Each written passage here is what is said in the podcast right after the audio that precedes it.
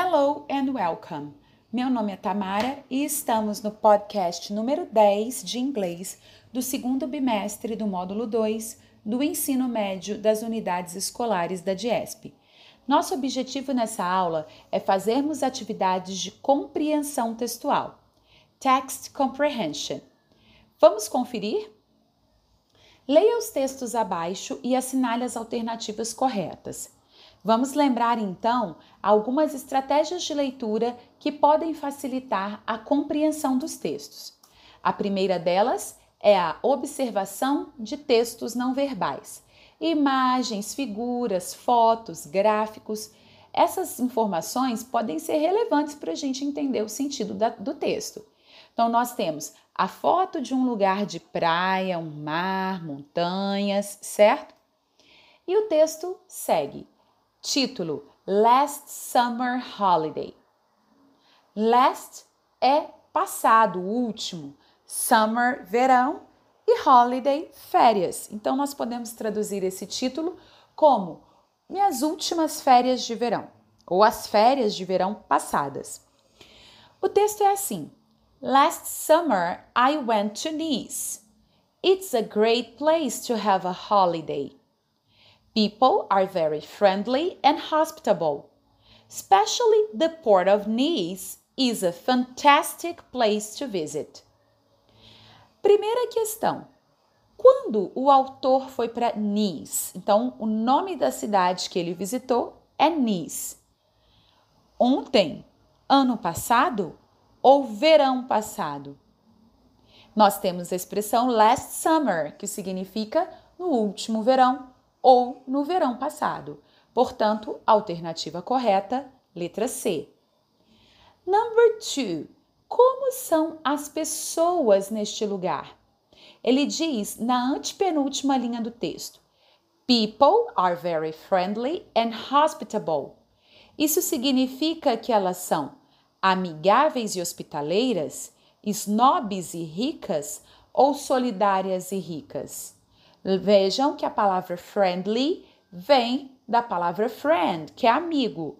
Logo, friendly, amigáveis. Hospitable, uma palavra quase cognata aí, né? Fica fácil da gente relacionar. Hospitaleiras. Então, na questão 2, a letra A é a alternativa correta. 3. De acordo com o texto, qual lugar de Nice é fantástico para visitar?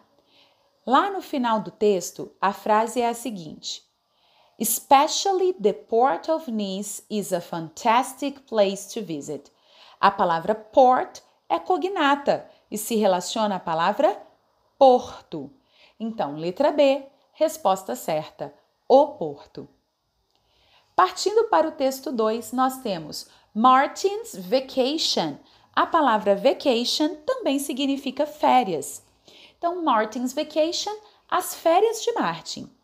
Martin had a terrible day yesterday. It was the day of his vacation to Spain, but it was a nightmare. He left the house at 10 o'clock in the morning and caught a taxi to the airport. Martin went to the check in with his luggage. When the man who worked for the airline asked for his passport, Martin became very upset. Where was his passport? Martin realized he didn't have his passport with him. What a disaster! Observando então as estratégias de leitura, a gente já sabe que yesterday, que ontem, foi o primeiro dia de férias, era o dia da viagem de Martin para Spain, Espanha. E foi o que nesse dia? Foi terrible. 10 o'clock a gente já a gente já reconhece como um horário. Ele saiu de casa. E como que ele foi para o aeroporto? He caught a taxi. Ele pegou um táxi para o aeroporto. Quando o Martin foi fazer o seu check-in, foi lá fazer o check-in com a sua bagagem, the man asked for his passport. O que, que o homem pediu para ele? Passport, palavra cognata, ele pediu o passaporte. E é aí que o desastre aconteceu. Where was his passport? Onde estava o passaporte dele? ele percebeu que ele não estava com o passaporte lá com ele. What a disaster! Disaster aqui a gente vai traduzir como desastre. É isso mesmo, porque é uma palavra cognata.